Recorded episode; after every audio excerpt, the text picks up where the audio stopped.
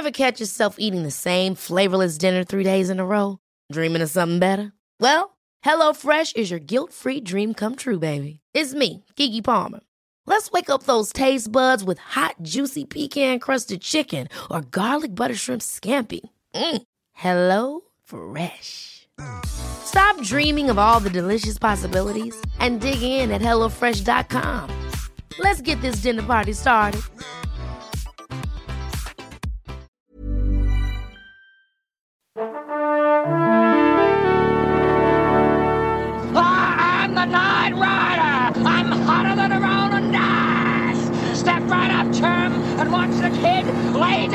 Rubber road! Ciné, votre rendez-vous avec le cinéma qui n'a jamais boudé son plaisir face à de la belle mécanique cinématographique, du scénario bien huilé, de la mise en scène où tous les pistons s'alignent à la perfection du jeu, de la vie, de l'énergie roulant à fond de caisse sur l'autoroute du plaisir. Et si tout ça est agrémenté au passage de vraies voitures, ça n'est pas plus mal. De toute façon, vous le savez aussi bien que moi, l'automobile est depuis sa démocratisation un élément quasi constant du langage cinématographique qui a su en jouer, en utiliser tous les aspects, parfois pour le meilleur, parfois pour le pire. On va essayer de faire le tri au cours de cette émission spéciale bagnole et cinéma enregistrée pour l'occasion depuis le mondial de l'auto, oui oui, à Paris, porte de Versailles, où m'ont rejoint trois valeureux mécanos de la critique, Lélo Jimmy Battista, salut Jimmy. Salut Thomas. David Honora, salut David. Vroom vroom. Stéphane Moïsaki, salut Stéphane. Salut Thomas. C'est nos ciné spécial bagnole et cinéma et c'est parti. Si mes calculs sont exacts, lorsque ce petit bolide atteindra 88 miles à l'heure, attends-toi à voir quelque chose qui décoiffe. Alors, pour éviter que ça ne parte dans tous les sens cette histoire, parce que le sujet est très très très vaste, on a décidé avec mes camarades ici présents de procéder euh, de manière arbitraire en déterminant des catégories. Pour chacune d'entre elles, chacun de mes trois compères citera sa scène ou son film préféré, on en débattra comme on en a l'habitude. Ces catégories, je vais les livrer euh, d'entrée. Meilleure course-poursuite, pire course-poursuite, meilleure scène de sexe en voiture, meilleur accident ou explosion de voiture, meilleur chauffeur ou pilote, meilleur accessoire de voiture, meilleure scène de personnage qui chante en voiture, meilleure cascade et évidemment meilleure voiture pour terminer. Je précise qu'il est rigoureusement interdit, messieurs, petite vi- difficulté supplémentaire de parler de Fast and Furious. Euh, attaquons sans attendre parce qu'on a du boulot. Meilleure course poursuite, qui est-ce qui veut se, se lancer en premier dans le se lancer dans le bain? Tiens Jimmy, tu me regardes. Ça bah, oui, je me regardais pas, c'est faux, Si, totalement si, tu faux. regardais. Alors en fait, euh, non, moi j'ai bah, pas trop hésité parce que j'ai pris celle de Police fédérale Los Angeles de William Oui. Friedkin. Euh, donc il avait déjà fait une course poursuite assez célèbre qui était celle de French Connection. Tout à fait. Et ce qui est intéressant dans celle-là, c'est que c'est presque le négatif de celle de French Connection, puisque celle de French Connection, c'est plutôt une course-poursuite assez euh, physique, euh, euh, viscérale, et celle-là, elle est un petit peu plus cérébrale, enfin, elle est un peu plus pensée Oui. pour le film. Et, et en gros, ce qui est, bon, bah, l'histoire, pour ceux qui la connaissent pas, donc on a deux flics qui sombrent petit à petit dans la corruption et dans le mal. et en fait, cette course-poursuite, c'est ce qui va servir de passage, en fait, aux deux personnages pour passer du, du comment dire, bah, de leur, de leur personnage de flic à, Ouais. à- à- à passer du côté obscur, simplement, quoi. Ouais. Et en gros, euh, euh, ce qui est pas mal, c'est que donc il y a une inversion des rôles, euh, des, des- du- des rôles pendant, pendant la poursuite. Donc ils, par- ils partent. bon, c'est le moment où justement ils commencent vraiment à sombrer dans, dans, dans- dans le truc. Et, et à la fin, c'est vraiment les mauvais de l'histoire, quoi. Enfin, une fois alors le truc évidemment en plus, c'est que le, le- le rythme et le découpage de la de, de la course poursuite est assez, assez incroyable également. Elle dure, elle est assez longue, elle, je crois qu'elle dure 7 minutes.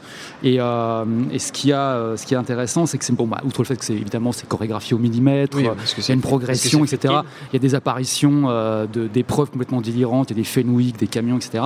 Il y a le, le- le morceau de bravoure de la course poursuite, c'est euh, un moment où ils sont en contresens sur l'autoroute, sur l'autoroute de Los Angeles. Et, et en fait, ben, ce passage en contresens, justement, c'est ce qui a, ce qui est un peu important dans le truc, c'est que ça a pris, enfin, la course poursuite a pris six semaines de tournage en tout, Ouais. et dont une grosse partie pour cette partie en contresens. Et, euh, et ça a explosé de budget, ça, je trouve que ça a explosé de budget de quasiment un million en fait. Et euh, bon, après, on va voir si c'est pas euh, à cause de cette course poursuite que Friedkin après a eu du mal à faire quelques films. Oui, voilà quoi. Mais, mais et en plus, ce qui est marrant, c'est qu'il a eu, enfin marrant, ça colle bien avec le personnage de, de, de Friedkin, c'est qu'il a eu l'idée de la course poursuite. Il a eu l'idée justement de ce passage à l'envers, en, en contresens, en revenant d'un mariage où il s'est endormi au volant et euh, il, est- il s'est retrouvé à contresens sur l'autoroute. et donc voilà, moi je pensais que c'était quand même Ça lui colle assez bien, ouais. Voilà, ça, ça va bien, ça c'est bien au personnage quoi. Donc voilà. Pas mal, pas mal. David, t'as choisi quoi toi? Euh, ouais, ouais, Boulevard bah- de la mort. Non mais c'est vrai, ouais, bah, en fait tu le sais parce que je te l'ai annoncé à l'avance. C'est oui, pas que tu lis dans mon esprit. non. Euh, non, bah, j'ai mis Boulevard de la peux. mort parce que, euh, en fait, pour moi, c'est vraiment un film très important. J'aurais pu le mettre dans quasiment toutes les catégories. Euh, je, fétichise pas énormément sur les sur les voitures, mais ça, c'est c'est un film qui a, enfin voilà, qui a réussi à me donner un intérêt très particulier sur. euh, ben, sur le sur, sur l'automobile en elle-même, dans ses caractéristiques, dans, sa, dans, dans la manière de la filmer, dans, dans, dans, dans la forme, dans la couleur de la carrosserie, etc. Enfin, il y a un truc vraiment très sensuel, ce qui est aussi l'objet du film, c'est Oui. de, de faire tout un parallèle euh, en fait en- entre le entre la conduite, entre l'accident et le, et le sexe. Euh, et aussi la violence. Et, euh, et en fait, bah, j'ai- j'aime énormément la, la- la- la poursuite finale, qui est en fait en deux parties. Alors, le film lui-même est en deux parties, euh, avec deux segments, avec des personnages différents, et le personnage de Kurt Russell qui, qui, euh, qui traumatise des jeunes filles avec une, une voiture de cascadeur. Et, euh, et en fait, dans la deuxième partie, euh, on a une longue course-poursuite euh, qui, qui commence en fait avec une séquence où c'est Kurt Russell qui poursuit les, les, les filles qui sont en train d'essayer de faire justement une cascade en voiture, avec Zoé Bell qui monte en marche sur le, le capot de la, de la bagnole. Et donc on a, on a vraiment une séquence hyper impressionnante. Et en fait, dans, dans la deuxième partie de la course-poursuite, une fois qu'elle est... qu'elle re-rentre dans, la voiture. Moi, c'est vraiment la, deuxième partie qui me plaît le plus, où il y a euh, un certain nombre d'idées de mise en scène et de manière de dynamiser la, séquence que, je trouve assez super. Il y a, un- moment où en fait la, course poursuite se, poursuit un petit peu dans les champs. Il traverse un pré avec des vaches et il y a, un plan. euh, en fait, la musique s'est arrêtée. euh, Il y a quasiment plus de son. On, observe avec un panoramique très lent les, les- les voitures passer au loin. Et en fait, ensuite le montage se réaccélère et il y a vraiment ce, petit moment où euh, les deux voitures prennent un tremplin pour euh, retrouver la route. Et euh, à pile à ce moment dans le montage, la, la musique reprend et il y a un truc vraiment jouissif Oui. dans, dans- dans ce passage de la course poursuite. Euh, voilà, pour moi, c'est euh, euh, Tarantino en fait a, a abordé ce film euh, avec euh, euh, bah, un peu en fait comme Friedkin à l'époque, et en tout cas avec l'am- l'ambition de faire euh, la meilleure course la meilleure course poursuite ou le meilleur film de bagnole possible. Euh, Friedkin le faisait en réaction avec euh, la, la poursuite de, de Steve McQueen dans Bullet. Oui, aussi. Euh, et ben, je trouve que c'est euh, c'est une dynamique euh, de, de- de- de performance qui, en tout cas, fonctionne pour ce genre de cinéma. Et, euh, et c'est c'est un truc qui, un film qui m'éblouit, que j'ai vu six fois au cinéma et Six que, que j'adore vraiment. Nom de Dieu. Voilà.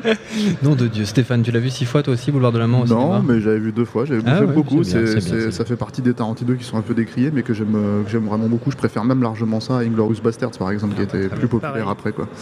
Euh, moi, mon, ma, ma Eh course oui. poursuite, alors bah, c'est pas vraiment une course poursuite, c'est plus une course contre la montre. En fait, Ouais. c'est euh, c'est celle de Derrière 3, c'est la scène du taxi.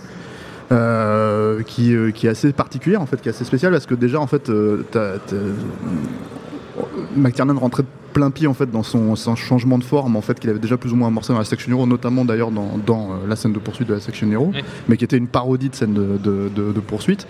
Et euh, en fait, ce qui, avait- ce qui est, ce qui est super intéressant là-dedans, c'est qu'il l'a ramené à un degré beaucoup plus réaliste. Euh, en jouant sur les zooms et tous ces trucs-là. Et en fait, l'idée, c'est que euh, le personnage de, de Bruce Willis et de, de Samuel Jackson doivent traverser, euh, je crois, une trentaine de blocs en 30 minutes, une soixantaine de blocs en 30 minutes dans New York. Sachant que, en gros, New York, c'est littéralement l'endroit où tu peux pas avancer en bagnole, c'est bourré d'embouteillages tout le temps. Ce qui, est, ce qui est le cas à Los Angeles aussi, mais qui est beaucoup, c'est quand même beaucoup plus une ville voiture que, que New Oui, York dans oui, l'absolu, quoi. Et, euh, et en plus, ce taxi, c'est quand même une bagnole assez iconique de, de comment dire, de la ville de New York. Voilà, c'est ça. Le, Et, le euh, taxi bloqué dans les bouchons. Voilà, et- exactement. Et le truc, c'est que ce qui est, euh, ce qui est super fun en fait dans cette scène en, en- en question, c'est que euh, déjà en fait, comme d'habitude chez McLaren, on voit les personnages réfléchir littéralement au fur et à mesure où ils avancent dans, où ils vont mener leurs actions, quoi. Et donc une des premières, une des premières, un des premiers moments clés de cette, parce qu'elle est en deux temps, surtout cette poursuite, euh, cette course poursuite contre la montre, euh, c'est euh, comment dire, c'est le moment où ils traversent le parc, donc Central Park. Et euh, donc en fait toute l'idée c'est de te montrer encore une fois aussi le, le panorama de New York d'une certaine manière. Et, euh, et c'est même une des grandes phrases de Bruce Willis en fait dans le moment où le mec il dit si on passe à travers la, la route du parc en fait on va on va juste gagner euh, trois blocs. Et l'autre il dit non non j'ai dit à travers le parc. Et donc t'as toute la poursuite à travers le parc qui est assez fun où il largue littéralement en fait tous les autres flics qui le suivent en cours de route.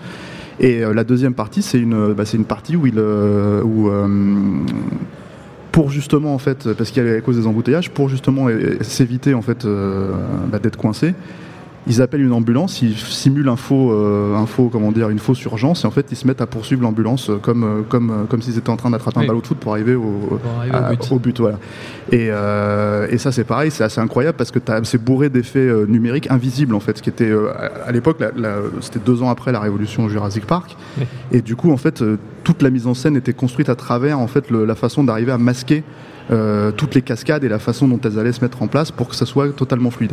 Et, euh, et c'est ce qui se passe en fait dans, dans cette scène aussi. Il y a énormément de plans où tu, tu vois que c'est Bruce Willis au volant, même si évidemment, en gros, euh, euh, c'était juste une bagnole un peu trafiquée et puis euh, c'était c'était un cascadeur qui conduisait Oui. derrière. Mais il masquait tout ça en fait et il masquait notamment. Voilà. Ah, c'est les conditions du direct. hein. Voilà, tous les, tous les, euh, Klaxon. il masquait, il masquait tous les grands moments en fait où, euh, où euh, bah, ils évitent des bagnoles de justesse. euh, ils- ils- On en a ils- évité une aussi, là, il y a Voilà. pas longtemps, de justesse. et, euh, et ce genre de choses. Donc ça, ça fonctionne super bien et, euh, et surtout ça, ça met en fait littéralement le spectateur euh, dans le mood du film qui est que le film ne s'arrête jamais. Oui. Et il y aura, euh, ça fait partie des, des, euh, d'un des nombreux travaux euh, de, de, de Bruce Willis dans le film, en fait, d'un des no- nombreuses euh, comment dire quêtes qu'il va devoir Mm. faire quoi.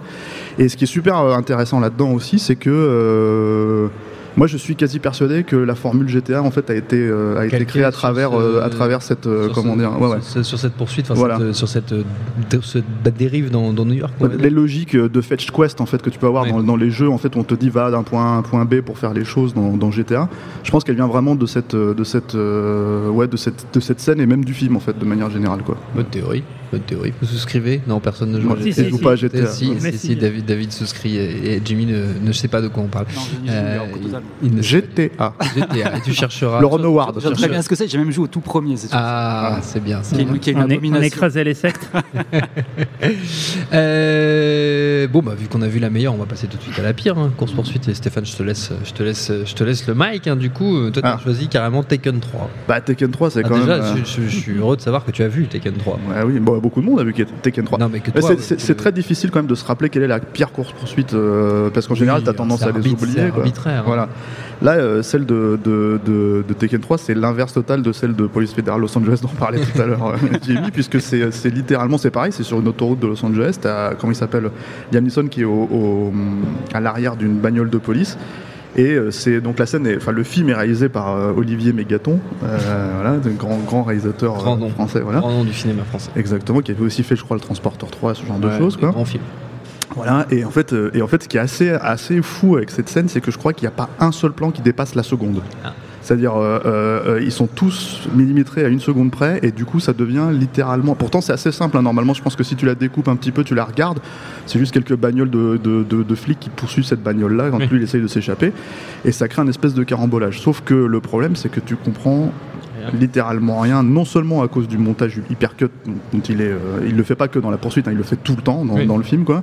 Mais en plus, tu ne comprends rien parce que euh, bah, c'est d'un seul coup le découpage se paume. Moi, il y y a un moment, il y a un carambolage de, de camions. Et quand tu regardes la scène, t'as l'impression qu'il se passe derrière eux, et en fait, il se passe devant eux, donc il manque de le percuter, et c'est littéralement incompréhensible, quoi. Donc c'est voilà, et puis bon, enfin, c'est pas seulement que le film est cut aussi, c'est que les plans sont moches, Oui. que la scène est vraiment pas écrite, pas terrible. Donc voilà, donc c'est, c'est, euh, je sais pas si c'est la pire. euh, il fallait en choisir une, tu vois. euh, voilà. On n'avait pas le droit de parler de Fast and Furious. Non, bah non. Euh, et, euh, et bon, il a fait, il a fait un truc un peu similaire dans le Transporteur 3 avec une poursuite euh, en, V- en VTT, je crois, donc, qui était pareil, un peu, un peu, un peu ridicule avec Jason C'est- Statham. C'est toute son œuvre que tu veux saluer ici. Euh, Écoute, exactement. Je, Voilà. je cite, je cite son- les grands artistes. Son don pour filmer les choses en mouvement. Voilà. Très bien, très bien. Euh, David, toi, tu as choisi euh, une grande œuvre aussi. hein. Oui, non, mais bah, j'avais le même problème que, que Stéphane, c'est-à-dire que vraiment les pires ou les mauvaises scènes de poursuite, on a tendance à les oublier forcément. Euh, mais du coup, j'ai cherché une qui était un peu ridicule, même si là c'est volontairement ridicule. C'est dans 22 Jump Street, il y a Oui. une course-poursuite en fait entre. euh, un Hummer et une. euh, euh, enfin, les héros, Channing Tatum et Jonah Hill, sont dans une sorte de, de, de caddie en forme de casque de, de foot américain et euh, électrique, donc Tout qui se fait. traîne forcément Oui. un peu.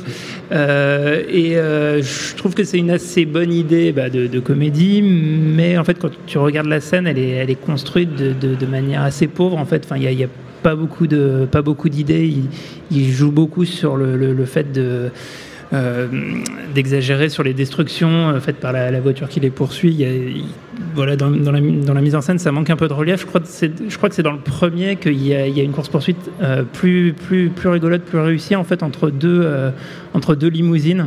Avec euh, la, Ah oui, la meuf qui fait, Oui, la, oui, qui, qui exact. fait la, la fête par le, le petit trou ouvrant, ce genre de choses. Euh, voilà, donc euh, c'était pas super mémorable et c'est assez, euh, assez ridicule comme scène. Très bien, très bien, très bien. Jimmy, toi, tu fais un choix plus, plus radical. hein. Ouais, bah, suis allé Vanishing vraiment, j'essaie de Point. penser vrai- euh, alors c'est pas, pas le vrai, pas le. Vanishing Point de Richard Sarafian. on a eu peur. hein, Non, non, non, c'est le remake pas. de le remake de 97 que peu Oui. de gens connaissent. Non, bah, qui à la base, qui à la base même est un téléfilm et un direct to vidéo euh, de Charles Robert Carner, donc qui a fait que des téléfilms. J'ai regardé sa filmo, c'est assez catastrophique. Alors, ce qui est marrant, c'est déjà, c'est rien que quand on voit la distribution, c'est Viggo Mortensen qui joue le rôle de Kowalski et euh, qui, ne- qui ne boit pas et qui ne se drogue pas. Donc euh, déjà il y a un petit souci. Et euh, le rôle du, du DJ, enfin l'animateur radio Oui. qui, qui dialogue avec lui, est tenu par Jason Presley, qui est Ah. Bran- Brandon dans Beverly Oui, bien sûr, ouais. Euh, donc, en gros voilà, déjà là il y a déjà la- tout le désastre, il est, l'enfer. il est- il est sur le, il est sur le papier déjà. Et en fait, bah non, mais ça n'a- enfin, c'est vraiment un film de bagnole qui n'a aucun, enfin qui n'a quasiment pas de bagnole déjà. Il y a vraiment aucun sens. Et en fait, ce qui est marrant, enfin un peu triste, c'est qu'en 97 quand c'est sorti, c'est sorti donc directement en, en- en- VHS, VHS aussi. Voilà, et en fait le truc c'est qu'à l'époque, euh, ben, le vrai Vanishing Point était assez difficile à trouver, c'est-à-dire qu'on n'était Ouais. pas encore dans la folie du DVD, des rééditions et tout ça. Et donc ce truc-là était disponible en- dans les vidéoclubs euh, avec une, une jaquette qui était un peu... euh, 70s. ouais, pas Pompeuse. 70s, mais un peu, un peu anonyme, un peu passe-partout. Ah quoi. oui. Et du coup, plein de gens l'ont chopé Oui, en disant mais c'est ça le fameux film, c'est cette merde. et du coup, bon voilà, c'est assez rigolo, mais c'est voilà, surtout pour limite euh, dire aux gens qu'il existe et qu'il faut faire attention. faut faire attention, ne, ne vous trompez pas, ne, ne- Voilà. n'achetez pas le, le- le mauvais. Du coup, Jimmy, je suis désolé, ça va rester sur toi pour le, le- le- la pire catégorie, je pense, de toute, toute cette liste. Eh ben, la meilleure scène de sexe en voiture. Figure-toi, moi, c'est la- l'une des plus simples. C'était le plus simple pour toi Ouais, Ah ouais, alors, bah, je vais. Il y a une raison aussi, mais.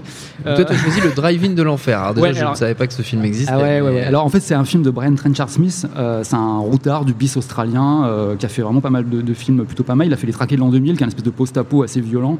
Euh, il a fait Le Gang des BMX avec Nicole Kidman, qui est son premier rôle. où- où elle est, Ok. euh, euh, je crois que c'est son premier rôle, hein, enfin, ou un des premiers. Et il a fait mon, un curé, mon curé chez les koalas, que des trucs cool. non, non, il a fait un super film qui s'appelle La Rage de la Casse, qui s'appelle Stunt Rock, Stunt Rock en, en, V- en- en VO. Et c'est un, un film complètement délirant sur un cascadeur qui va aider un groupe de rock occulte euh, à leur faire des pyrotechnies sur scène. Tu les inventes Non, non, non, ils les inventent pas du tout. Il va, il va les aider donc à faire les pyrotechnies de leur concert et en fait ils se font eux-mêmes choper par un sorcier qui va essayer. euh, Enfin, enfin c'est, c'est un truc délirant quoi. Faut le voir, Stone Rock, la rage de la casse. Et euh, celui, celui en question s'appelle, euh, s'appelle le Drive-In de l'enfer et en fait sorti en 86. Et en gros, ce film, euh, c'est un film post-apocalyptique aussi, mais il est dans une, une- un truc temporel un peu bizarre pour un film post-apocalyptique. C'est-à-dire que les films post-apo, ils sont généralement, ça se passe avant l'apocalypse ou, Oui. ou après. Ouais, quoi. ouais, bien après. Là, celui-là, c'est sur Un une période un peu bizarre. C'est-à-dire qu'en fait, les gens, bon, bah, ils bossent, euh, ils sont à manger, ils vont chez eux, euh, ils, vont, voilà, ils font du jogging. Et en même temps, ils ont des punks dégénérés qui leur courent après euh, dans des chars d'assaut euh, et qui leur tirent dessus. Quoi. C'est assez. Donc voilà, il y a un truc, un peu une vie quotidienne un peu bizarre qui se fait. Quoi. Et donc, en fait, ce qui se passe, c'est que le héros donc, euh, pique la, la, la Cadillac de son, euh, de son grand frère pour aller emmener sa copine au drive-in euh, voir un film. Sauf qu'il va pas dans n'importe quel drive-in, il va au drive-in de l'enfer. Et le drive-in de l'enfer, c'est un drive-in dont, en fait, en gros, en fait, le, le truc, c'est que c'est un peu un. euh, ils ont pris un peu l'idée de Mad Max 2, c'est-à-dire qu'à la place de, de l'essence, des pénuries d'essence et de- du trafic d'essence, c'est euh, les, les pièces, les pièces détachées. D'accord. Voilà. Et en gros, euh, bah, au, au drive-in, pendant la nuit, pendant qu'ils regardent le film, ils se font euh, piquer leurs pneus. euh, Oui.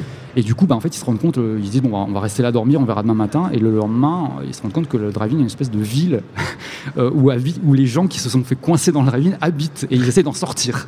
Et, et du coup, bah, son truc, ça va être d'essayer de sortir de, de- de la ville pendant que sa copine, elle, en fait, elle devient pote avec les gens du drive-in. Et en fait, elle, elle, elle- elle rentre dans la communauté, en fait, alors que lui veut en sortir. Enfin, c'est assez marrant comme film, c'est vraiment hyper bien. Et donc, il y a une petite scène, une petite scène de sexe, en fait, euh, bah, pendant que- parce qu'évidemment, ils vont pas regarder le film, ils Non, viennent pour baiser. Et euh, il y a une scène assez, assez chouette qui est assez crue et en même temps qui est. C'est un peu comme les, les- quand, on regardait, quand on pouvait regarder les films X codés sur Canal euh, dans les années 90, où on voyait mais on voyait pas. Quoi. Oui. Et là, c'est pareil, c'est, c'est assez- on voit que c'est assez cru quand même. C'est le Mais vieux- l'ancien cryptage, quelque part. Oui, voilà, parce que je crois que ça n'existe plus maintenant. Il faut euh, agiter et, une euh, passoire devant l'écran. alors ouais, ça c'était un truc qu'on j'ai jamais essayé mais alors, Légende euh, je- urbaine. Je, je- je pense que c'est une légende urbaine. Il y avait aussi des gens qui clignaient, qui clignaient des yeux qui Ils sont tombés dans les pommes. Ils sont devenus épileptiques. Enfin, c'était le bordel. Enfin bref, c'est une- c'est un truc comme ça, c'est- ça se passe à travers le, le pare-brise avec de la pluie qui coule par-dessus, donc c'est à la fois euh, assez, euh, assez évident, mais en même temps, euh, voilà, c'est un peu, c'est un peu brouillé. Et en fait, le truc marrant, c'est que moi, je l'ai vu. Euh, J'essaie de faire vite sur l'anecdote, mais elle est, elle assez drôle quand même. qu'elle est bien. Est-ce que tu l'as vu à l'étrange festival en Non. présence du réalisateur Ah non, pas du tout, années pas du tout. Non, non, au contraire, moi je l'ai vu très très très tôt. En fait, c'était vraiment juste après la sortie, euh, puisque c'était en 87, je crois. C'était un été au Portugal, et, et en fait, mes- les- les- mon éducation de, de film et de musique se trouvait par trois cousines qui étaient euh, qui étaient vraiment hyper délurées et hyper euh, délinquantes. Quoi. Enfin, c'était vraiment, euh, elles avaient le look de Madonna euh, à cette époque-là, c'est-à-dire le bracelet à clous, les Genre période euh, jeune fille cherche appartement. Ouais, ça, euh, non, euh, non, With Bad Girl et tout ça. ouais, Voilà. recherche, Suzanne Ouais. voilà, Ouais, c'est exactement. ça, recherche Suzanne. Ouais, C'est pas tout à fait le même C'est film. pas le même film. Et en gros, euh, bah, c'était ces gens de nana qui faisaient le mur, euh, sortaient avec des mecs beaucoup plus vieux, écoutaient Billy Idol, enfin voilà. Et, en gros, elles, avaient un magnétoscope Betamax et elles m'ont fait voir plein de films. Et il y en a trois qui m'ont traumatisé dans ce qu'elles m'ont montré. Il y avait euh, le premier Rambo, Force de rangée diabolique de Bava et celui-là, donc, de Driving de l'enfer. Et en fait, euh, de, donc on l'avait maté avec toutes mes, donc mes trois cousines plus deux cousins qui étaient là. euh, et en gros, on a maté le film et on- il y avait cette scène de cul Bah oui. qui m'a du m'a assez marqué puisque j'en parle aujourd'hui. Et, et- et en fait, euh, à un moment, 30 ans plus tard. le film, le film est terminé, c'est super, on se barre, enfin on va dehors, je sais pas quoi, vaquer à nos occupations. Et, et en fait, euh, euh, il manquait un de nos cousins. Quoi. On fait, qu'est-ce qu'il fout est-ce qu'il est passé Oh non. Alors, moi, Je suis retourné dans la maison. Alors, Oh non. alors non, non, non, non, ça va pas jusque là. Rase sur toi. Et en fait, le truc, c'est que bon, euh, as- tu as- c'est un peu inversé, c'est-à-dire que les salons sont souvent en hauteur, euh, Oui. les chambres en bas à cause, de la- à cause du climat. Et donc, je, je cherche partout dans les chambres, je le trouve pas, et je vais dans le salon, et en fait, il est en train de se mater en boucle, euh, en mettant en rewind la, la scène de cul, quoi. Et je suis arrivé, je l'ai surpris, et euh, il y a que nous deux qui savons ça, en fait. et aujourd'hui, tu vois, je le revois. Et, et- Plus maintenant. Maintenant, la Et- le sait. bah oui, maintenant c'est trop tard. Mais et des fois on se revoit, euh, vu que j'y retourne encore assez régulièrement, et, et- et j'ai toujours l'impression que quand on se voit la première chose, c'est genre tu sais que je sais, et, et- et tu sais que, enfin voilà. Et, ça- ça- et du coup, voilà, ça m'est venu forcément tout de suite. Quoi. Et c'est un super film en plus. voilà. D'accord, très bien. Même quand on connaît pas ton cousin. Euh, il était très propre, il a rien fait. hein. euh, David, toi t'as choisi. bah, moi, c'est un, film que j'ai vu sans, sans cousin, sans cousine. Oui. mais qui, qui est très bien quand même. Non, bah, moi, en scène de sexe en, en voiture, alors ça. Euh, le, le- le film c'est Crash de, de David Cronenberg. C'est un- film euh, très particulier qui a un petit peu un tournant dans, dans sa carrière aussi, qui est, qui est peut-être le moment où il va finir de s'extraire du cinéma de genre pour être plus dans le cinéma d'auteur et le cinéma de festival. C'est un film qui, je crois, avait été primé à Cannes. euh, euh, prix de la mise en scène, il me semble, la- la- l'année où il avait été présenté. Euh, mais c'est un film que, enfin, que moi j'aime vraiment beaucoup, dont, l'idée, euh, l'idée de fond, en fait, c'est de, c'est d'ailleurs ce que je disais déjà sur, Boulevard de la Mort, c'est de faire ce parallèle entre le, entre le sexe, les fantasmes et, euh, et l'accident. Oui. Et en fait, on a des personnages, notamment le personnage de James Spader qui a un accident au début du film euh, et euh, qui développe une libido, une sexualité qui est liée vraiment à l'accident. Il rencontre un certain nombre de personnages qui partagent la même chose, le- une sorte de, de kink pour les cicatrices, etc. Euh, il y a pas mal de scènes de sexe dans le film. et Il y en a une qui sort un peu du lot, en tout cas dans la logique de scène de sexe en voiture. C'est une scène de sexe entre Deborah Karanger et, et Elias Kosteas euh, à l'intérieur de la Exact. Voiture dans un lavoto. Dans la voto, ouais. Et euh, donc en fait, James Spader est, au volant, il, il avance la voiture dans, le- dans le lavoto, euh, qui est, qui est- donc tu, tu filmes la, la voiture sur plein d'angles, la scène de sexe qui est extrêmement crue. Elias Kosteas, il est suintant, il est dégueulasse. Oui. Enfin, il y a vraiment Il son personnage, il est vraiment, vraiment, enfin, à la fois flippant et à la fois complètement euh, fascinant. En Oui. fait. Et, euh, et, euh, et donc on, on- on suit vraiment. C'est une scène de sexe qui est, pour le coup, enfin, à mon, à mon sens, au, au- au bon sens du terme, vraiment traumatisante. Il y, a, il y a vraiment un truc qui se passe qui fait que tu, tu vois plus un, un- un lavoto de la même manière après ça. Plus jamais tu ne laves ta voiture dans la voto. Stéphane. Euh, alors moi c'est pas la meilleure forcément la meilleure scène de sexe ni même le meilleur film ni même le voilà c'est euh, c'est euh, c'est une scène qui est même pas particulièrement bizarre si ce n'est peut-être dans un film d'action de, de cette époque-là puisque c'était censé en être un c'était un film qui s'appelait The Chase avec Charlie Sheen réalisé par Adam Rifkin qui euh, qui en fait un film tout, tout qui est sorti je crois à l'époque au même moment quasiment que Speed donc tout le monde a plus ou moins fait un comparatif en français ça s'appelait à toute allure Ah, c'est euh, c'est le film avec, en- avec Henry Rollins. euh, en flic euh, qui, le, poursuit voilà Exact, et, euh, exact. et euh, bah, un- en fait moi j'attendais un petit peu le film à cause du réalisateur de euh, Adam Rifkin parce qu'il avait fait un petit film culte en fait qui s'appelait euh, à plein tube qui était un peu bizarre c'était l'histoire d'un mec qui, qui, euh, qui était euh, stand-up comédienne et qui était nul à chier. Et il avait un bras qui lui poussait dans le dos et d'un seul coup, en fait, il, il- comment dire, Ça, il- ça ressemble, au film, il ça se ressemble met- au film de Jimmy un peu. voilà, et, et- et il se mettait à raconter, il se mettait à raconter ça sur scène et ça devenait un, ça devenait un succès un peu bizarre, un fric, c'est tout quoi. Donc euh, je me disais tiens, ce mec il va peut-être faire un truc un peu sympa, un peu intéressant avec ça, mais pas vraiment. En fait, c'est vraiment une- un truc assez basique où Charlie Sheen en gros euh, s'échappe de prison et prend une nana en otage en bagnole et il fonce vers le Mexique. Il a toutes les, tous les flics qui lui courent derrière.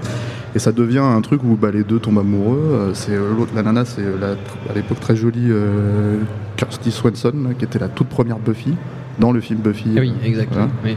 j'ai toujours préféré dans l'absolu à Sarah Michel Gellar quoi. Et, euh, et en fait c'est juste une scène où il continue à rouler, rouler, rouler et donc ils font, euh, enfin elle monte sur lui euh, sur le siège. On avait compris. Voilà et, et en gros bah, ils font l'amour Mais en roulant. en roulant et avec un, avec à un moment donné en fait comme c'est assez stylisé tu vois un, un fond de coucher de soleil un peu en contre contre-jour hein, qui, qui, qui rend la scène limite euh, comment dire euh, enfin t'as l'impression que ça pourrait être un boulard mais euh, mais sans sans les gros plans quoi donc, euh, Très donc, bien. euh, voilà et c'est c'est c'est une scène qui est un petit peu autre en fait dans ce genre de film parce que parce que voilà mais en même temps c'est c'est un film assez ba- basique et je sais pas pourquoi c'est probablement le seul truc dont je me rappelle C'est du la- film c'est- c'est la seule et scène quand tu m'as dit scène de sexe dans une voiture, j'ai fait hop, c'est ressorti ça du, fond de mon du fond de tiroir et voilà quoi. Voilà, bon. Je n'ai jamais revu le film. hein. Non, mais j'imagine. Alors, par contre, pour le meilleur accident ou explosion, tu as choisi un film que j'imagine tu as vu plusieurs fois et qui, pour le coup, euh, est un, un vrai monument, pour moi, à mon sens en tout cas, c'est les Blues Brothers. Ouais, enfin c'est voilà, là, là, tu parles de, de, de carambolage, euh, de, Oui. de cascade, d'accident, euh, d'accident de bagnole, bah t'as cette, ce- t'as- littéralement c'est la même. Euh, de Voilà, la même logique en fait, c'est euh, Jake et Elwood qui sont poursuivis pendant, pendant une bonne moitié du film euh, par, par toutes les polices de Chicago de, et sur littéralement toutes les États-Unis, parce que je crois que si je dis pas de bêtises, à la fin ils arrivent. euh, c'est quoi la ville où ils arrivent? C'est- Non, c'est pas Los Angeles. Non, c'est Chicago. C'est Chicago, ah bah, ils, je sais plus d'où ils partaient, mais Ouais. bref, euh, voilà, ils ont fait un peu le tour des États-Unis, quoi. Et euh, et t'as notamment ce carambolage complètement dingue euh, qui euh, déjà. En plus, il y a les cow-boys et les nazis qui les. Voilà, parce que tout le monde commence à les poursuivre. En fait, t'as un carambolage complètement dingue où t'as, mais je sais pas combien de bagnoles que, que- comment dire, qui, Qui s'empilent. qui s'empilent, qu'on a essayé de refaire en France, chez nous, dans un grand film aussi. S'appelle Ah, vous voyez pas ce que c'est Taxi 5 Non, Les Anges Gardiens. Ah, les anges gardiens. Il avait littéralement, euh, Jean-Marie. Poiré avait littéralement essayé de refaire cette scène, Exact, quoi. Exact, exact. J'ai vu au cinéma. Voilà, et, et donc en fait, mais évidemment, il y avait dix fois moins de bagnoles. Oui, et, ouais, voilà. c'était pas. Euh, puis, ah, bon, Et puis il y a ce moment, euh, il y a ce moment complètement absurde en fait parce que c'est ce que fait en général et surtout à l'époque John Landis en fait où t'as d'un seul coup la bagnole des euh, comment dire euh, des je crois des nazis qui se retrouvent à faire une espèce de carambolage Oui. pas possible et se retrouver dans le ciel et, et repartir. qui, enfin, que- qui avec le- les deux mecs qui sont côte à côte et qui je vous ai toujours aimé. Voilà, exactement. Voilà. Et, donc c'était voilà, c'est assez, c'est assez, c'est assez énorme à voir parce qu'il y, y a un abattage en fait complètement dingue quoi. Et le petit bonus en fait que j'avais rajouté. Oui, euh, t'avais c'était, rajouté euh, un Parce bonus. que c'est une bagnole, c'est une explosion de bagnole qui m'a toujours euh, impressionné quand j'étais gosse et du coup j'en suis resté là. C'est la première explosion de bagnole dans le dernier Samaritain Tout à fait. où là, Tony Scott il n'y avait que lui pour, ça- pour faire des, des- des explosions comme ça et où la bagnole est littéralement soulevée. Euh, sur place en fait et Mm. retombe et, euh, et, euh, et, euh, et pliée en deux.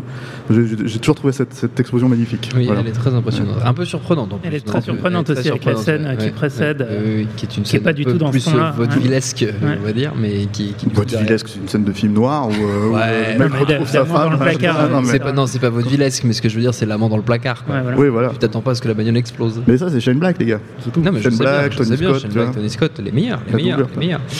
Euh, David, toi tu as choisi, on change de, De registre. faut profondément de registre, oui, puisque tu as choisi les choses de la vie. Oui, bah, les, les choses de la vie de, de Claude Sautet, ça, ça- ça- ça commence avec un, avec un accident de voiture euh, Tout à fait.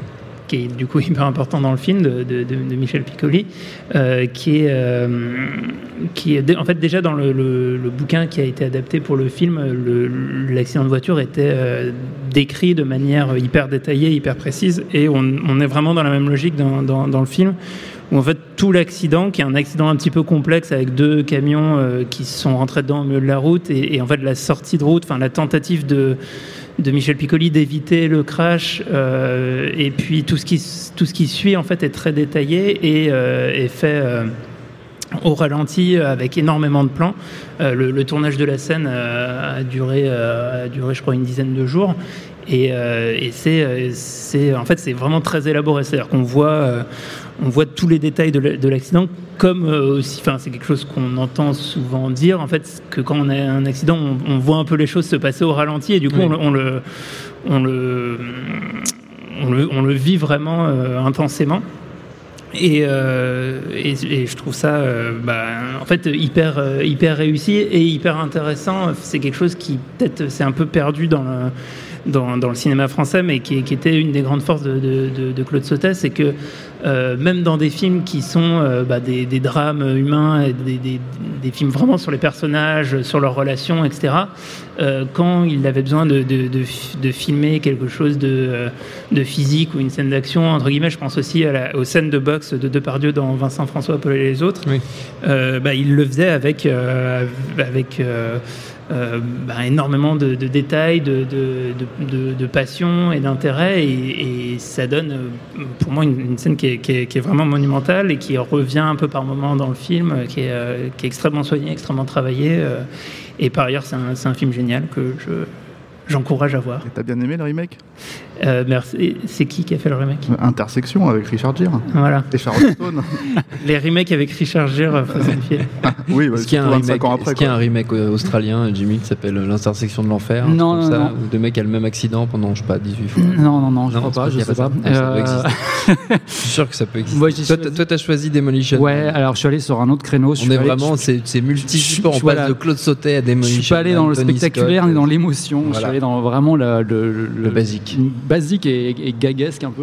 C'est que en fait, moi, j'adore ce film. euh, évidemment, comme j'imagine pas mal de monde. l'aime pas Et, euh, et j'aime surtout ce film parce qu'il y a une, comme pas mal de films de, de- il y a pas mal de films dans cette catégorie-là, mais j'aime presque autant en VF qu'en VO parce que la VF, je trouve ça très, assez réussi. Et là, c'est juste une toute petite scène, elle est pas très spectaculaire, mais c'est juste. Euh, donc euh, Stallone arrive dans le futur, etc. Et à un moment, il a une, doit poursuivre quelqu'un en voiture. Et c'est une, une espèce de voiture du futur euh, avec des commandes bizarres. Et euh, évidemment, à un moment, il perd le contrôle de la voiture. Et la voiture part dans le décor. Mais en s'envolant, en fait, enfin, en, en- en- en- ouais, en partant dans le décor, là, il, il gueule. Enfin, en, fran- en français, c'est génial parce qu'il fait putain de bagnole de merde. et en fait, le merde, c'est s'étend comme ça pendant longtemps. Et ça, à chaque fois, ça, je le regarde, je sais très bien que la scène arrive, je sais très bien ce qu'il va dire. Ça me fait toujours hurler de rire. Quoi. Et euh, je sais pas, j'adore cet accident. Ouais. Et en plus, c'est un super film. Faut, faut quand même redire que c'est un super film et C'est que un super euh, film. il y a quand même une vision du futur qui est assez proche de celle que que- que- qu'on qu'on- qu'on vit en ce moment. vrai.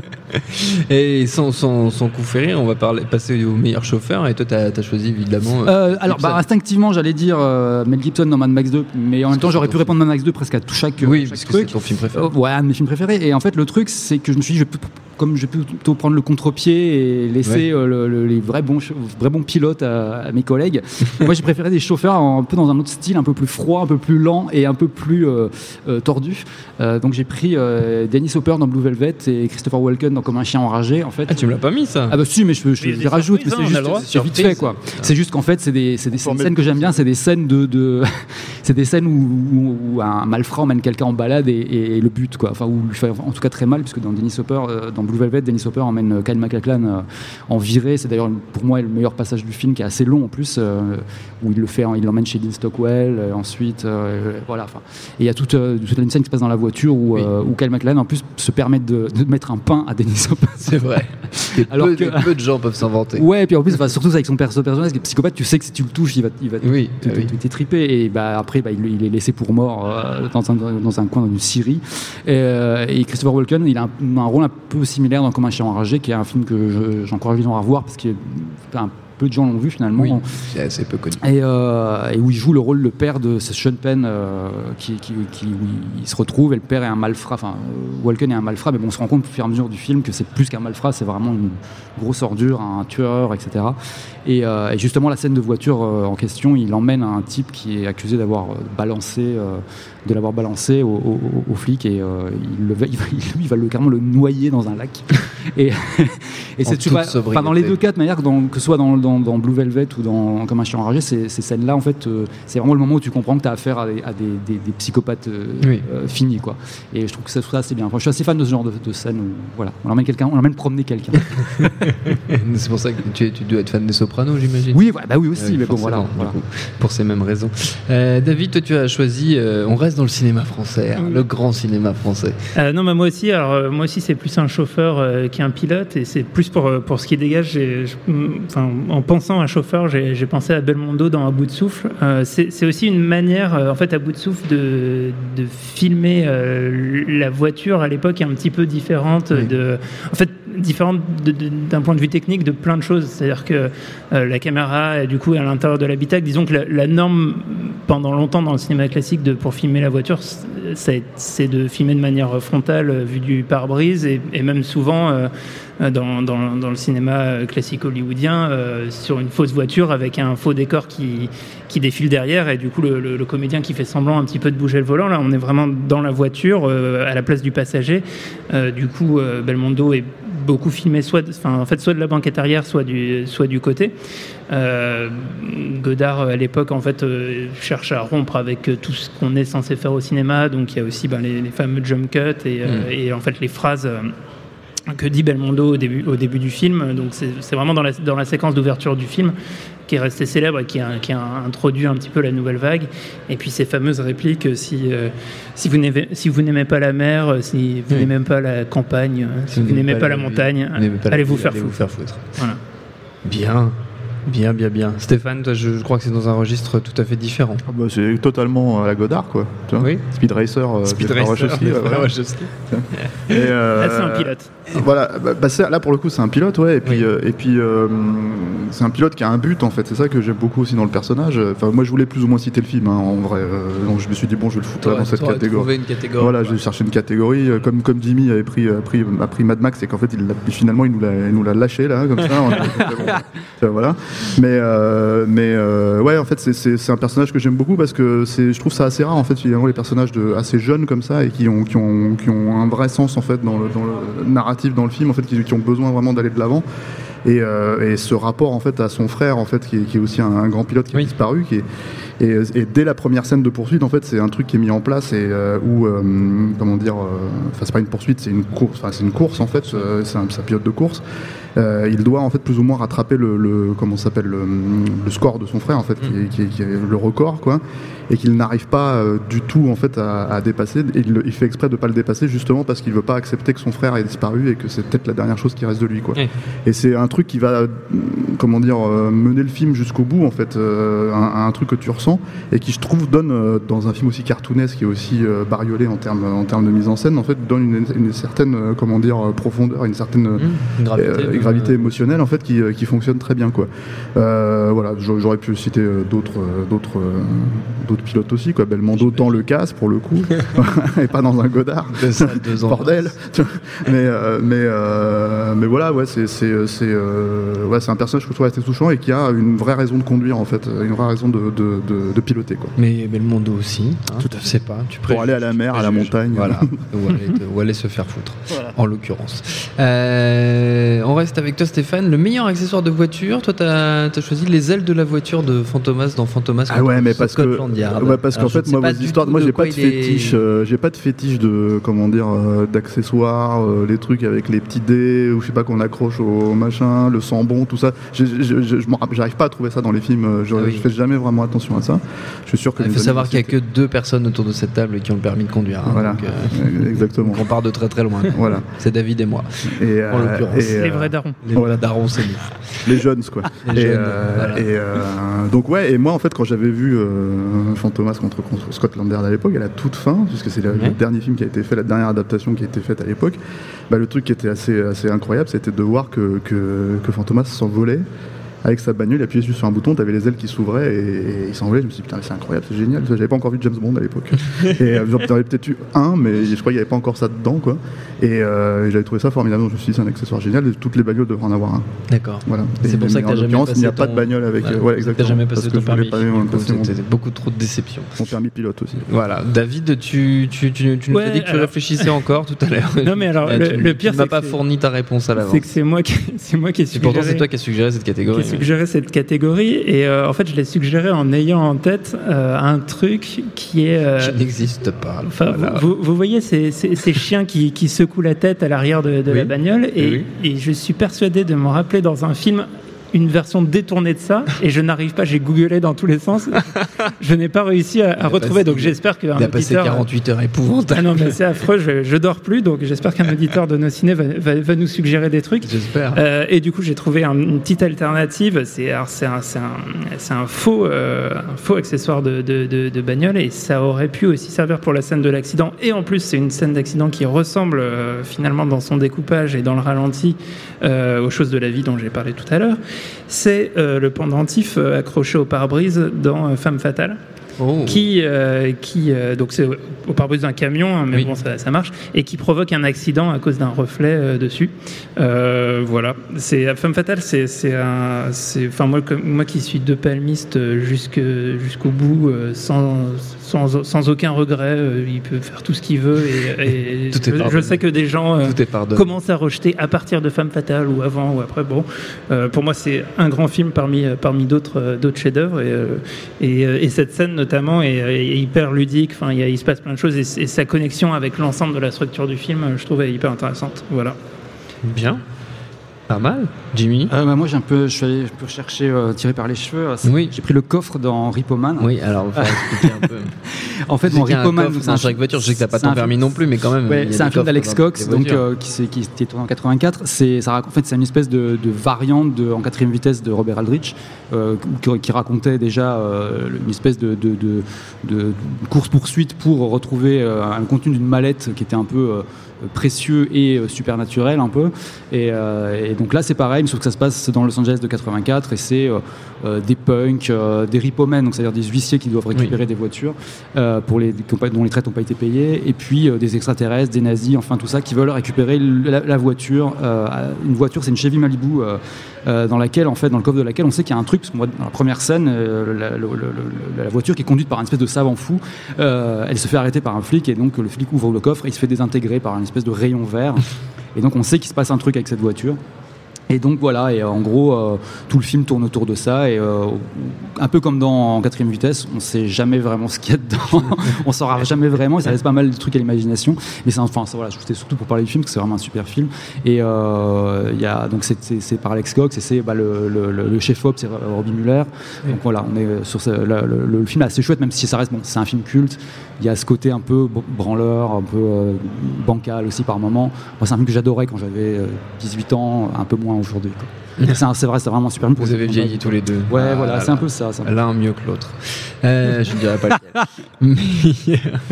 meilleure. Alors celle-là a fait beaucoup de jaloux. Celle-là a fait beaucoup de jaloux. Cette prochaine catégorie, c'est la meilleure scène de personnages qui chantent en voiture. Ça a fait beaucoup de jaloux parce que Jimmy a dégainé sa liste en premier et donc a, a pu proposer Step Brothers. Ah, ah, Après, ouais, le truc, c'est que moi, c'est la seule que je vois. donc, voilà. euh, Et du coup, David et, et Steph étaient très très jaloux. Bah ouais, on- Oui, voilà, on voulaient tous les deux la citer. La plus grande scène de l'histoire du cinéma. Voilà. Bah, ouais, le truc, c'est pareil, c'est comme pour celle de Demolition Man, c'est une scène, genre, je sais très bien ce qui va se passer, je sais très bien ce qui va arriver, mais ça me fait rire à chaque fois. C'est-à-dire qu'en fait, va- c'est qu'on a les deux, on a les deux Step Brothers, donc Will Ferrell et euh, John C. Reilly, et donc ils ont un, un autre demi-frère euh, qui a lui a réussi et qui est devenu un mec un peu, euh, une espèce de, de winner absolu, Oui. et donc euh, il arrive pour leur rendre visite en voiture avec toute sa petite famille, et on sent qu'il est hyper strict, hyper, enfin, qu'il demande beaucoup à ses enfants, quoi. Il demande beaucoup de réussite et beaucoup de trucs. Et à un moment, donc, il leur demande, euh, il leur dit bon, puisqu'on est là, on va répéter notre notre notre chorale, notre chanson. Et en fait, on il commence à chanter. Et au début, on reconnaît pas parce que c'est une espèce de truc choral très euh, très vocalise, en canon et tout. Et au bout de, je sais pas, 30 secondes, on reconnaît que c'est Sweet Child O' Mine de Guns N' Roses. Et là, ça devient vraiment, on bascule dans quelque chose d'assez hallucinant, quoi. Et enfin, moi, cette scène, je la trouve vraiment vraiment hyper bien. Voilà, après le film, on pas, voilà, on va pas en rajouter, il est super. Donc, euh, Le film est un génie. Il y a des gens en scooter qui passent à côté du stand, c'est n'importe quoi cet endroit. Il y a un truc qui est assez génial, je trouve, en plus, avec cette scène, c'est que elle- ce qu'elle dit sur le- les familles américaines, en fait, euh, et comment les mecs le disent, parce qu'il y a une. Euh, Je sais pas si vous êtes tombé sur cette vidéo qui avait fait un carton hein, il y a 4-5 ans euh, aux États-Unis. C'était une famille qui avait fait une chanson qui s'appelait Christmas Jammies. Et si vous sur YouTube en fait, et c'est littéralement la famille de The Brothers en fait, mais en vrai. Donc euh, ça existe pour de vrai, c'est pas pas exagéré, et c'est ça que je trouve assez génial avec la scène en plus rétro rétroactivement quoi. David, toi, tu voulais la mettre aussi. Tu Bah tu ouais, non, mais en plus, ça moi, pour- je trouve ça un chef-d'œuvre. En plus, moi, j'ai une passion pour les. euh, pour le- les gens qui chantent a cappella dans les, dans les films. J'ai- J'aime beaucoup la série Pitch Perfect pour, euh, pour les mêmes raisons. Et euh, non, mais c'est en fait parce que ça me fait un truc, c'est à la fois ça m'émeut et à la fois je trouve ça hilarant. Et donc ça me met dans une sorte d'état de tension euh, bizarre. euh. Donc, Quasi érotique. mais, mais, mais du coup, moi, contrairement à Jimmy, euh, c'est aussi un kink particulier, les, euh, Les gens qui chantent en les gens qui voiture. chantent en voiture. Il me semble que c'est toi qui as proposé cette je- catégorie. J'en connais, j'en connais plein d'autres. Hein Euh, et euh, j'en ai plus, je vais en citer plusieurs que j'aime bien. Et donc, il y en a une notamment euh, à la fin de d'Attache-moi de, Pedro Almodovar. Qui est, qui, est, qui hyper intéressante parce qu'elle est, euh, en fait, est très ambiguë. Euh, en fait, euh, Attache-moi, c'est, euh, c'est, un film sur une relation à la fois d'autorité, enfin extrêmement ambiguë entre Antonio Banderas et Victoria Abril. En fait, il, il, la, il la séquestre jusqu'à ce que finalement elle accepte elle-même d'être séquestrée. Et enfin, c'est une histoire entre guillemets d'amour, mais vraiment à la Almodovar et, au- meilleur d'Almodovar dans, dans quelque chose de vraiment très très très ambigu. Et euh, la fin du film, en fait, euh, euh, ils sont tous les trois en voiture avec avec la sœur de Victoria Abril qui est jouée par par Lola Leon. Et euh, en fait, il commence euh, et euh, Antonio Banderas est sur la banquette arrière et enlace Victoria Abril qui conduit. Et il commence en fait à chanter. la- Lola Leon et Antonio et Antonio Banderas chantent en fait du pop rock espagnol. La chanson, elle s'appelle Resistiré de Duo Dinamico, qui est un qui est un, qui est un- un- un groupe de, de pop espagnol. hein, que, bon, Qui est la musique de ton enfance. bah, toi, toi, quelque bah, moi qui- toi, les qui ai grandi dans les bas-fonds de, de Séville, voilà. mais, euh, mais Je connaissais pas cette anecdote. hein. par le supuesto, mais bon. Et, et- et donc, et donc, je, je- j'aime beaucoup. le- Señor Honora.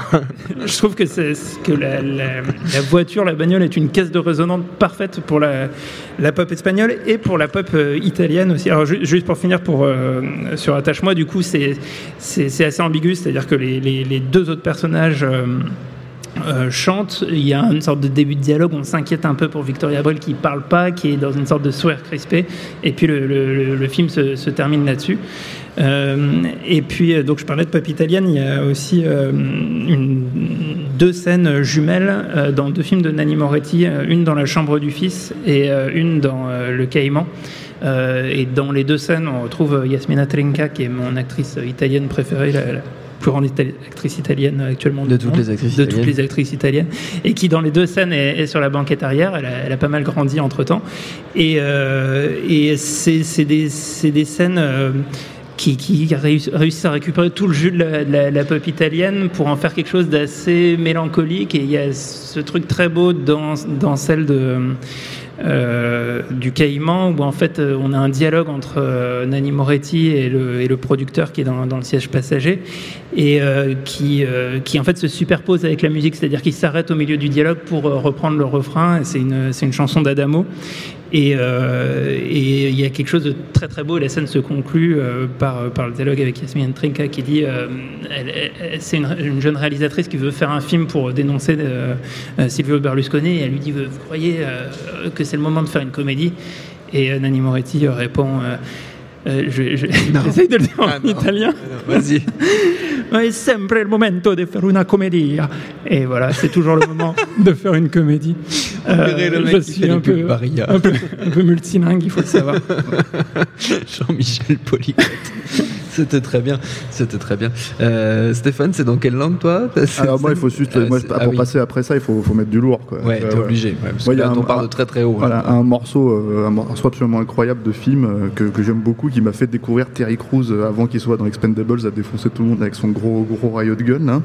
Et c'est une scène en fait de White Chicks, des- Oui. des frères Wayans, euh, FBI Fausse Fausse infiltrée, que je dois être le seul mec à, à, à regarder régulièrement autour de Je cette table. régulièrement. D'autant- ah, euh, tous les 2-3 ans, euh, j'en sais Ah rien. oui, tu vois, cette voilà. régularité-là. Ouais. D'accord. ça Et, notamment, notamment à cause de cette scène absolument incroyable. Bah, c'est quand même, déjà, il faut, faut, faut, faut resituer un peu la- le, le truc. C'est en fait deux, deux, deux flics blacks en fait, qui sont joués par les Oui. frères Wayans qui se déguisent en, en blondasses de Beverly Hills Oui. pour mener l'enquête. Donc, ils sont infiltrés. Et euh, et t'as Terry Oui, c'est très con. hein. Voilà, c'est très, très très con. Les maquillages sont horribles. Donc, euh, du coup, c'est un des trucs qui rajoute un- une couche supplémentaire de comédie dégueulasse. sais, voilà. Et t'as notamment notamment en fait à cause, de, à cause du fait que donc il joue une blondasse euh, type Paris Hilton, tout ça. Bah, t'as Terry Crews qui, qui veut impérativement euh, en serrer une des deux, quoi. Oui. Enfin, l'un des deux, quoi. Du coup, il sait pas que c'est un mec qui est, qui est derrière le, le maquillage. Et, euh, et le frère Wayans fait tout, littéralement tout pour le dégoûter, quoi. Et euh, dans une scène où il l'emmène, euh, il l'emmène en soirée, parce qu'il est un peu obligé d'y aller avec, lui, quoi. Ils sont en bagnole et as ce moment-là, en fait, pour le dégoûter, le frère Wayans appuie sur, euh, donc toujours en blonde, il appuie sur, euh, sur l'autoradio et il, lance une chanson qui est la chanson la plus euh, girly, euh, blanche, que tu puisses trouver, en fait, qui s'appelle, je crois, Thousand Miles. Et là, l'autre se met à pleurer, il se met à chanter euh, comme si c'était sa chanson préférée. Et la scène, la chorégraphie est hallucinante. Et, et Terry Crews est absolument hallucinant dans la scène. Quoi. Et, euh, tu- tu- c'est un morceau que tu peux trouver sur YouTube hein, si vous avez pas envie de taper. Oui, c'est je celle où hein. elle faisait du, de Vanessa Carlton, où elle fait Ah du oui, piano fait euh, avec le piano qui bouge derrière dans le clip. un- derrière un- Et apparemment, c'est tiré de La Revanche d'une blonde, du, Oui, de, oui. de la BO de La Revanche d'une Oui, blonde. Donc ça situe oui, un peu le niveau, quoi. Exact. Et euh, donc C'est c'est pas vraiment. mal de la revanche d'une blonde. Ah, un film que c'est- j'aime beaucoup. Ah bah voilà, on s'avoue tout là ce C'est soir. mon- Il y a c'est Jimmy qui est en train de tomber, dans Ah les pommes. Ah. C'est voilà, on a- la personne qui fait les, tu sais, à la fin du, sur le site là, qui, qui met les Ouais. répertories de tous les films. Là, elle Ouais. va faire un On score. va euh, passer un- une super bonne journée. On est Et donc, c'est- navré d'avance. Cette scène, cette scène est formidable et elle est tellement formidable qu'elle a été reprise dans un Adam Sandler avec Terry Crews qui, euh, qui apparaît euh, dans un embouteillage au- devant, euh, devant Adam Sandler et qui se met à chanter. Alors je crois que c'est une autre chanson, je sais plus, mais ils ont repris littéralement le truc où il fait le con en bagnole, tu vois. Et euh, comme euh, le principe de clic, c'est qu'il a une télécommande, il peut accélérer tout ce qu'il veut, tous les passages de sa vie. Il accélère ce moment-là et ça rend le- la scène encore plus ridicule. ouais. Terry Crews, grand acteur connu. Grand acteur. Comme, que euh, dans. Brooklyn, dans Brooklyn Nine-Nine, hein, euh, il est très bon quoi. Oui, c'est vrai. Et euh, vrai. qui peut aussi désinguer des gens au Riot Gun, et euh, tout en faisant rire, euh, tu vois. Donc il parle avec deux parties de mon cerveau. c'est assez formidable. Voilà. Et en parlant de, de gens qui parlent à la- aux deux parties de ton cerveau, pour la meilleure cascade, tu as choisi un film de Clint Eastwood. Bah, J'avais déjà cité cette, euh, ça dans une Oui. reco, tu vois, mais je me suis dit, mais qu'il y est-ce qu'il y a vraiment meilleure cascade que cette cascade quand même, qui est quand même la plus Donc, la- de la relève. euh, dans la relève, qui est, qui est ce moment formidable. J'en ai déjà parlé. euh, je, je sais plus dans quelle émission. euh, Parce que Une émission. On en a fait plein. On parle de Clint Eastwood. Et, euh, et c'est ce moment absolument formidable où, euh, où euh, Clint Eastwood. Après s'être fait violer par la méchante du film, quoi, vient se faire sauver par Charlie Sheen et en fait ils embarquent, ils embarquent la BMW qui est, stationnée dans, un entrepôt euh, au dernier étage. L'entrepôt va exploser et donc Clint euh, appuie euh, sur le champignon et en fait passe à travers la fenêtre et là tu as l'explosion absolument monumentale, tu as tout l'immeuble qui, est désintégré et la bagnole qui, qui s'envole tranquillement et qui atterrit sur le, sur le comment dire, sur le- le- l'immeuble d'en face quoi. Et, euh, et ce qui est assez incroyable c'est que c'était une, scène, donc c'est to- totalement physique, hein, à part un plan euh, dans le film où euh, un gros plan de, de Clint et de Charlie Sheen au, volant euh, qui, qui a été fait en fond vert. Et euh, enfin, juste la scène, elle est, elle, est, elle est hyper impressionnante encore aujourd'hui parce qu'elle est réglée au millimètre près. et C'était une des cascades les plus, les plus chères de, de l'époque.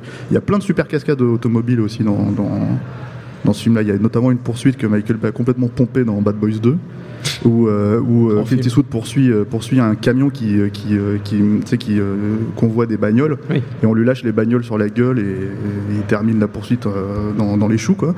Très belle scène aussi. Donc voilà, donc il y a plein de cascades dans ce film. Si vous n'avez pas vu la relève, euh, déjà pourquoi? Pourquoi? Mais il faut voir la relève. quoi. Voilà. David, tu m'as fait plaisir parce que j'ai cru qu'aucun d'entre vous n'allait le citer. J'étais un peu choqué.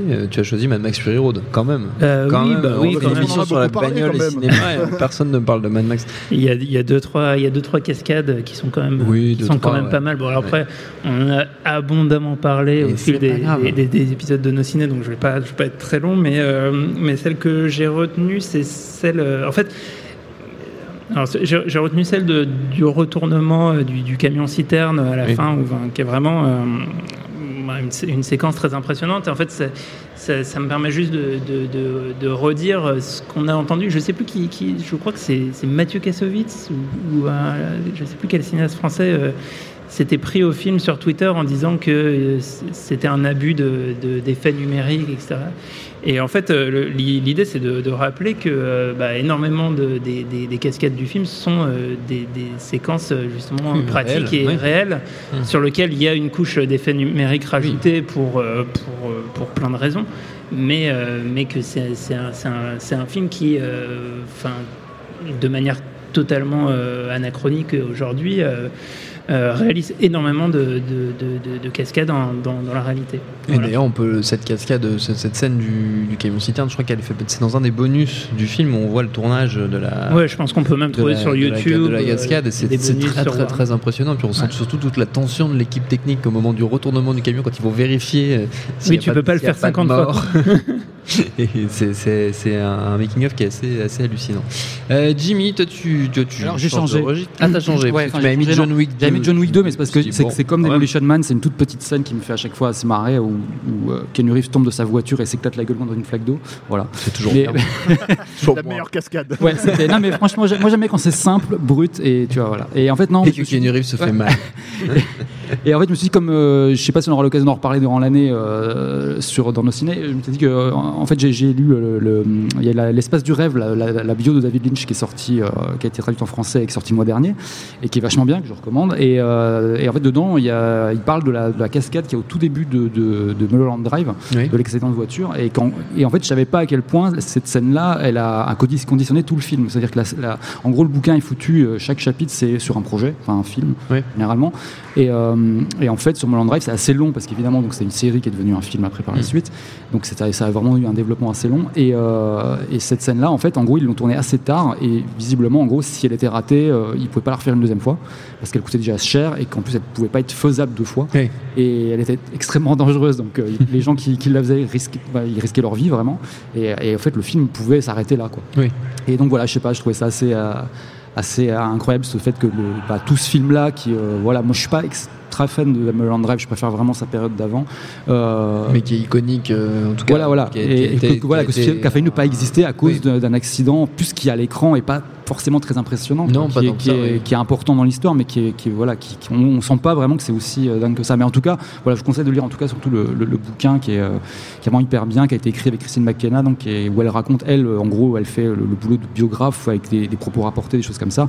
Et lui, en fait, euh, revient pour commenter avec des, des trucs beaucoup plus personnels et c'est assez, c'est vraiment très intéressant. quoi. Très bien David tu avais ah mais non mais on a déjà fait non mais non Bah, du je peux, coup- je mais peux oui. finir avec la dernière catégorie. Ah, tu veux Tu tu veux veux être tu veux entamer la dernière catégorie? Comme allez ça, j'entame. allez allez entame Non, la dernière catégorie, catégorie, C'est- la, plus simple c'est la meilleure voiture C'est la meilleure voiture. C'est pour moi, ça va être le, le, le, le- le moment le plus euh, mondial de l'auto euh, de, Oui, de c'est cette le- émission. Parce que je vais, je vais du coup ci- citer vraiment une voiture euh, qui existe. Alors, comme je le disais au début, je suis pas. euh, Enfin, j'y connais pas grand chose. J'ai mon permis, hein, contrairement à, Contrairement à à la moitié des gens d'autres qui sont- personnes. Et comme je disais, on, certains, on n'a pas nos permis, mais on sait conduire. C'est vrai, ça c'est autre chose. Moi, j'ai pas le qui- permis et je sais pas conduire. Pourtant vous avez été élevé dans des zones euh, ah non non toi, normalement, toi, dans une toi, zone rurale, t'es sait un dans, des, dans des zones où il y a des métros. Voilà, Ouais, ouais, t'es un citadin et Jimmy est un vient des campagne, zones euh, à, c'est pour à ça partir de 6 ans, on conduit une voiture. Moi, c'est ça. C'était 8 ans tout à l'heure quand on en parlait. Ouais, en huit antenne. À ans, 7 ans, à 7 ans, on perd son berlingot. À 8 ans, Et donc, C'est euh. Per- perdre son berlingot. Voilà, C'est alors voilà, peut-être s'attarder. Voilà une expression qu'on n'avait pas entendue depuis les années 80. je- je- vous m'expliquerez après. ce que ça veut Ouais, dire. on t'expliquera. Euh, donc, euh, donc voilà, tout ça pour dire que j'ai pas une, une culture euh, automobile très, très développée, donc je, je- la plupart du temps je connais pas euh, vraiment les, euh, Les modèles. les modèles, ça, ouais. ce genre de choses.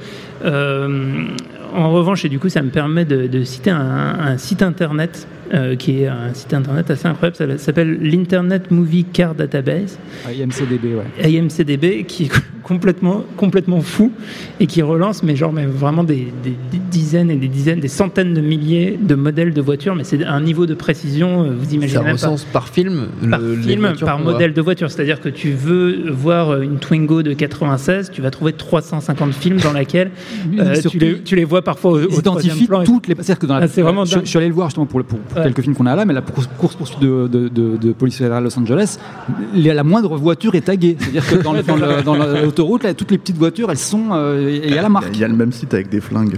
C'est vrai? Ouais, Ah oui, bah c'est oui. génial. J'ai pas mon permis d'armes. Moi non plus. plus, mais c'est pas grave. Mais il a quand même des armes par contre, Stéphane. Non plus. Et, donc, euh.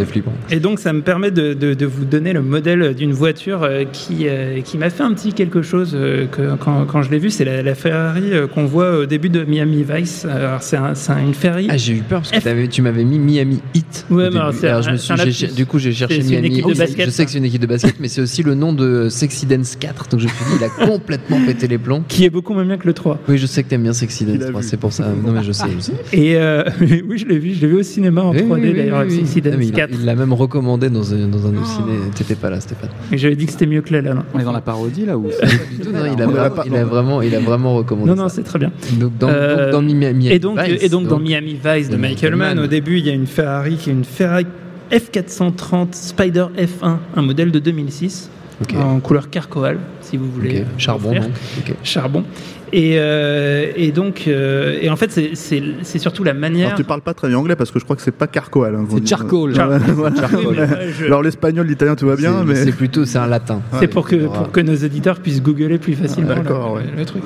Et, euh, et donc, euh, et donc euh, cette, euh, cette voiture, euh, bah en fait, la, manière dont elle est filmée, en fait, c'est, enfin voilà, la, séquence est de nuit, c'est une décapotable, on a les, les, cheveux, la moustache de, de Colin Farrell qui, frissonne au vent. Il y, a, vraiment un truc qui se passe et, qui, te, fait sortir, chose que je ressens très rarement au cinéma, de me dire. Ah, j'ai- j'ai- j'aimerais bien, j'aimerais bien être, j'aimerais bien être dans cette voiture.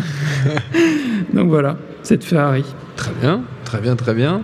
Jimmy, Euh, Moi j'ai choisi euh, un autre registre. c'est une euh, Ferrari aussi. Ouais, c'est une Ferrari. C'est que- c'est c'est une, une Ferrari Spider également. C'est une Ferrari Spider California de 61. Ah. Euh, bon, c'est une réplique. hein. dans, dans, dans donc la folle, Dit-il comme si je savais ce que ça voulait dire. dans la folle journée de Ferris Bueller Ah oui. et euh, de John Hughes. Euh, enfin, moi j'adore ce film, c'est un film préféré. Et puis surtout en fait, c'est que la voiture, elle a un rôle très très euh, important Oui. dans le film. Parce qu'elle elle symbolise un peu la liberté des personnages, mais aussi leur, ém- leur émancipation à venir, euh, puisque en gros, c'est grâce à cette voiture, euh, qui, enfin, cette voiture va, va je raconte pas comment, parce qu'il y a des gens qui l'ont pas vu, mais euh, va, va permettre la confrontation d'un des personnages avec son père, etc. Enfin, et, va un peu changer un des personnages. Et euh, enfin, je la trouve assez chouette. Euh, C'est pas forcément plus mon type de voiture d'habitude. Euh, J'aime plutôt les trucs un peu vulgos, type euh, Pontiac Transam, euh, ce genre de choses. Euh, Les R5 que tu conduisais dans les champs. voilà, mais j'ai moins d'attachement. J'ai moins d'attachement. Mais, euh, mais euh, la Pontiac Transam, c'est vraiment un truc de redneck. hein. Oui, ouais. et, euh, et donc, non, mais là, c'est juste que. s'y attacher d'ailleurs. Ouais, non, ouais, ouais, carrément. Et, et voilà, non, enfin, je- voilà, c'est c'est un film que j'adore et, euh, et pour le coup, la voiture. Et en plus, il y a une scène, enfin, dans, dans les deux cas, c'est-à-dire qu'elle a, elle a un rôle un peu dramatique dans le film et puis aussi euh, hyper euh, Enfin, il y a une scène où ils vont déposer la voiture. euh, euh, chez un, un truc un voiturier, enfin une espèce de garage, euh, et les mecs euh, leur disent évidemment, il faut surtout pas la rayer parce qu'elle appartient au père Oui. des personnages. Et le- une scène d'après, on les voit en train de se taper une virée euh, dans Chicago avec la voiture. Et les deux mecs, c'est vraiment, ils ont des têtes de truands. Enfin, c'est, enfin, je- voilà, c'est, c'est, c'est, c'est une voiture qui, m'est venue tout de suite quand j'ai pensé à ce, enfin, quand il y a eu la rubrique. quoi. Très bien. Steph? Bah, moi, comme personne l'a cité, du coup, j'ai mis euh, Oui. Forcément. Hein, le- Il fallait bien, fallait bien que quelqu'un le voilà, fasse. la plus, Voilà. la plus belle bagnole de l'histoire du cinéma, quoi, euh, le Turbo Interceptor de, de Mad Max. Qui, euh, bah, qui est, bah, parce que bon voilà, on en a parlé un peu tout à l'heure. euh, toute, toute la série des Mad Max, c'est quand même un fétiche autour de la caisse. Euh, c'est un truc qui fonctionne bien et moi ce que j'aime beaucoup aussi avec ce- cette bagnole, bon elle, je la trouve, euh, je la trouve super belle, euh, incroyable, elle va super vite, c'est génial, tu vois.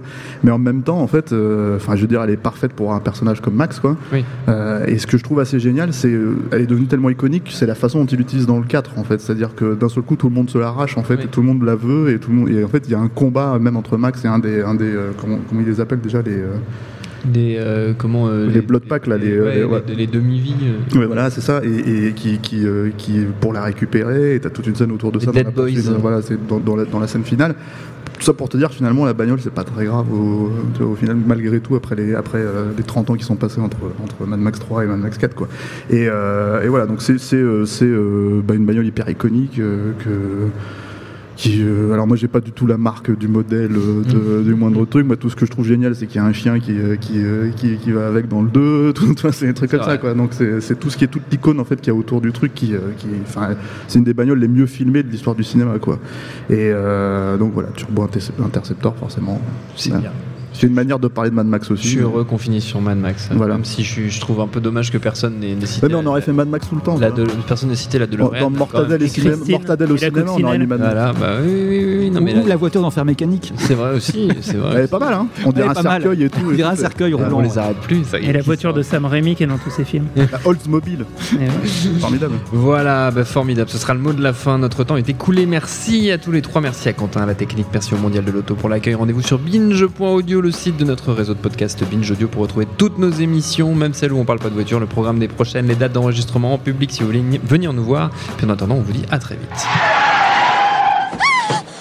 Tu l'as fait exprès? Tu me crois pas assez bête pour faire la course avec ce taré? Binge.